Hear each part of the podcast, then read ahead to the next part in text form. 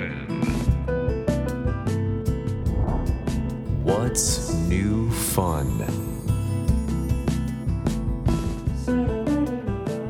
こんばんは。ライフレーベルドライブの代表林哲平です。さまざまな分野で活躍するゲストを招き人生のニューファンについて考え語る30分のプログラム What's New Fun? 今夜のお客様はシンガーソングライターの藤原さくらさんです。この後お越しいただきます。どうぞお楽しみに。What's new fun? This program is brought to you by Life Label and Delive.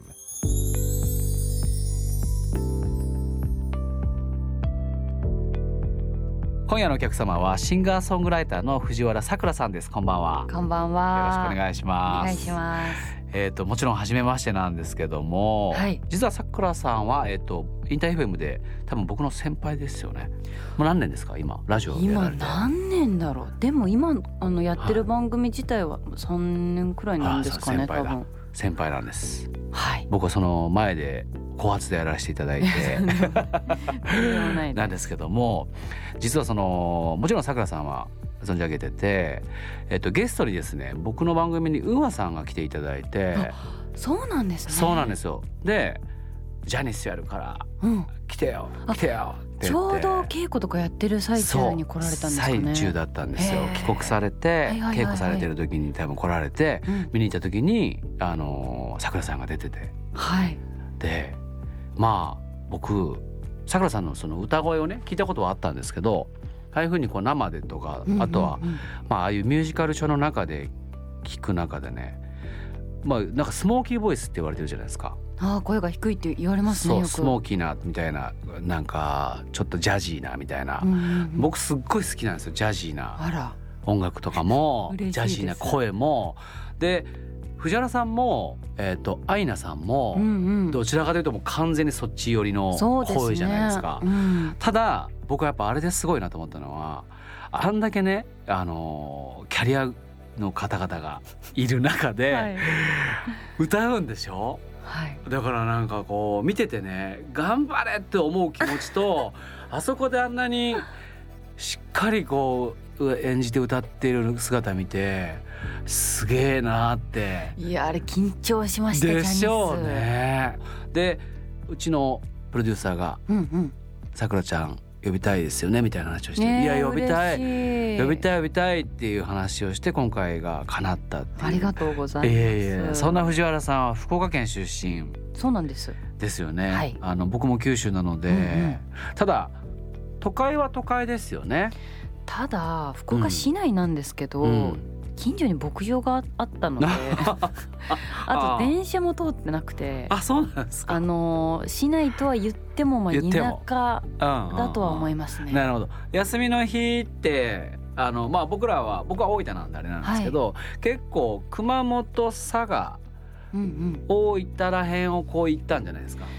もう本当にその通りで、ね福岡って温泉出てないし そのどっかじゃあ旅行行くって言っても福岡内だと買い物になっちゃうんですよね。そうね。糸島行くか、まあ糸島ドライブもうん。文字行くかあみたいなね。そうですね、うん。だからもっぱら本当に大分とか熊本とかに家族とかドライブ友達とかもドライブ行って、はい。もう綺麗ですし自然も、うん、杉の井パレスとか行った。あ行ったことあります行ったことありあまあやっぱね。すもそうですようね。いろんなところにうん、あほぼ行ってるんじゃないかな、あー、うん。まあじゃあかなり近いところにいらっしゃったということで、はい。でまあギターを始めたのが10歳、お父さんがミュージシャンだったと。はい。いう形でまあ当たり前のように音楽があって。そうですね、まだ全然自分が音楽に興味ない頃から、うん。こうライブを見に。見に行く。行ったりとかでも興味ないから最前列で座って友達とゲームしたりしました。お父さんのやってらっしゃったジャンルっていうのは、まあロックですね。ああじゃあ結構うるさいですね。結構うるさい中遊んでましたね じゃあ逆に言えばそこら辺の音圧は大丈夫なんですか？そうですね。おお父さんが好きな音楽をずっと聴いてきたから、うんうんうんうん。お父さんの音楽にまあ影響はすごく受けてます。そうですよね。お父さんって僕と同い年ぐらい。いやいやいやいやそんなことないです。もう6060ああそんなにですか？になるくらいじゃないですかね。あまあでもまあ58どちらが近いかというと僕の方が 多分近い世代だと思うんであれですけどはいまあ60ぐらいのやっぱ世代ってバンドマン世代ですからね。もうそうですね。ね。完全にバンド世代だしやっぱ福岡って音楽やってる人多くて。あの箱版って言って、なんかね多分チェッカーズさんとかもそうだったと思うけど、そうですよね。そのライブハウス結構専属でいるんですよね、うんうんうん。あの当時はね。はい。九州って結構やっぱどうしても本州から外れてるから九州の文化があって、うんうんうん。多分その長崎佐賀大分とかもそうですけど音楽やりたいやつは福岡に出るみたいな。確かにそう多分ねですよね。そんな時代だったおお父さんの影響を受けてってことですよね。はいで福岡の大堀公園で練習したり カフェやレストランでライブを。すごいですね。ライブはもうやられてたってことですね。高校生の時に初めて自分で曲を作り出し素て晴らしい。なんかでもライブを私のライブやるから見に来てっていうよりかは、うん本当にカフェとかレストランとか、うん誰かみんなが食事してるところで素晴らしい。歌ってるっていうことが多かったですね結構日本ってそのノリないじゃないですか。あんまないかもしれないですね海外行くと結構そのノリであの音楽が当たり生要は生音楽が当たり前のようにあるようなあれだけどはい、福岡ってやっぱおしゃれだからあるんですねそういう状況が。うちのその親が雑貨屋さんで、うんうんうん。あの知り合いの雑貨屋さんとかもの友達多かったので、はやっぱそういうとこのアニバーサリーとかで歌ったりとい、かしてましたお父さんと一緒に。ーそれはオリジナル？オリジナル曲もですしでもその時はそんな溜まってなかったのでうん。カバーもいっぱいしてましたね、その頃やってたカバーってどんなんですか？ビートルズもやってましたし。こんな可愛らしい子がビートルズをちょっとスモーキーな声で歌ったらやられますよね。大人の男性はね。多分やっぱ結構どちらかというと男性の方がなんか「ん?」みたいな感じで見てたんじゃないですか。一番最初の頃はやっぱりあの。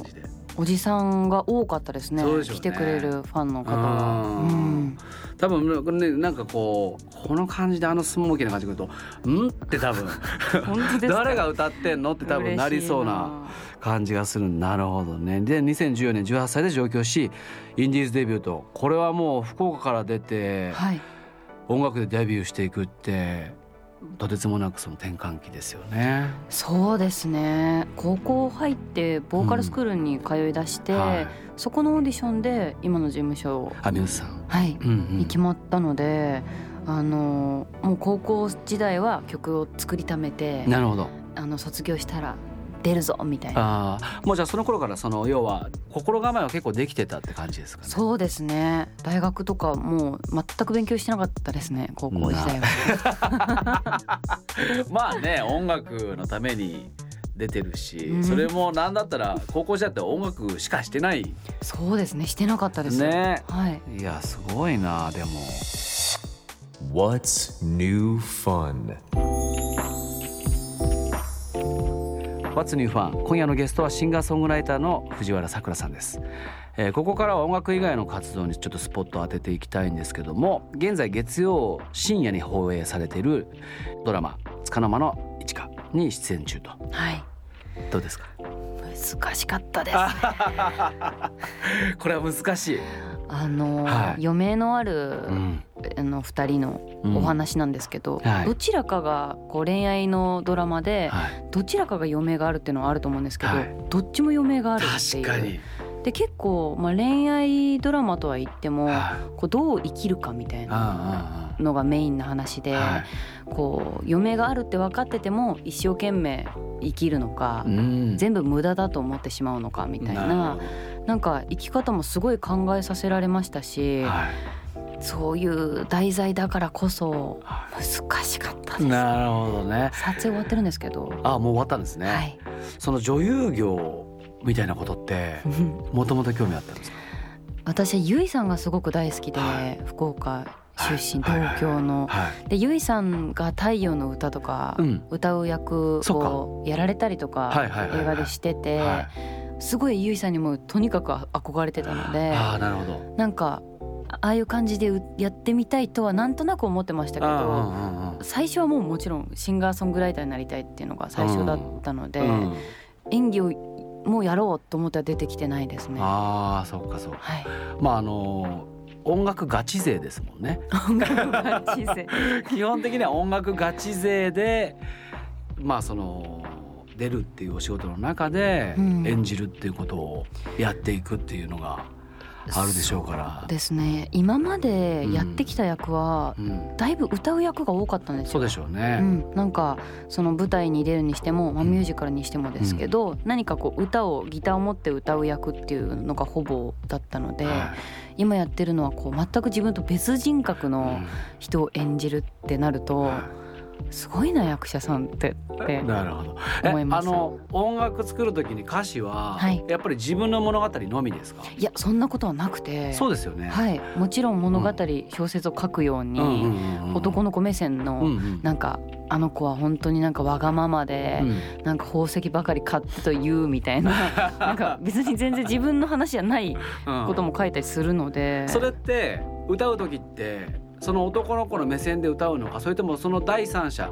要は俯瞰として歌うのかってなるとやっぱ俯瞰なんですか？いや曲によるんですけどああの、まあ、もちろん俯瞰じゃないと歌えない曲もあるんですけーど、カバーを歌う時とかと演技をすることがちょっと似てるなって思うことが、あって。そうですよね。なんかそんな気がうん、したことないですけどはい。なんかあのはい。喝采とかあるじゃないですか、はいはい。千秋直美さんの。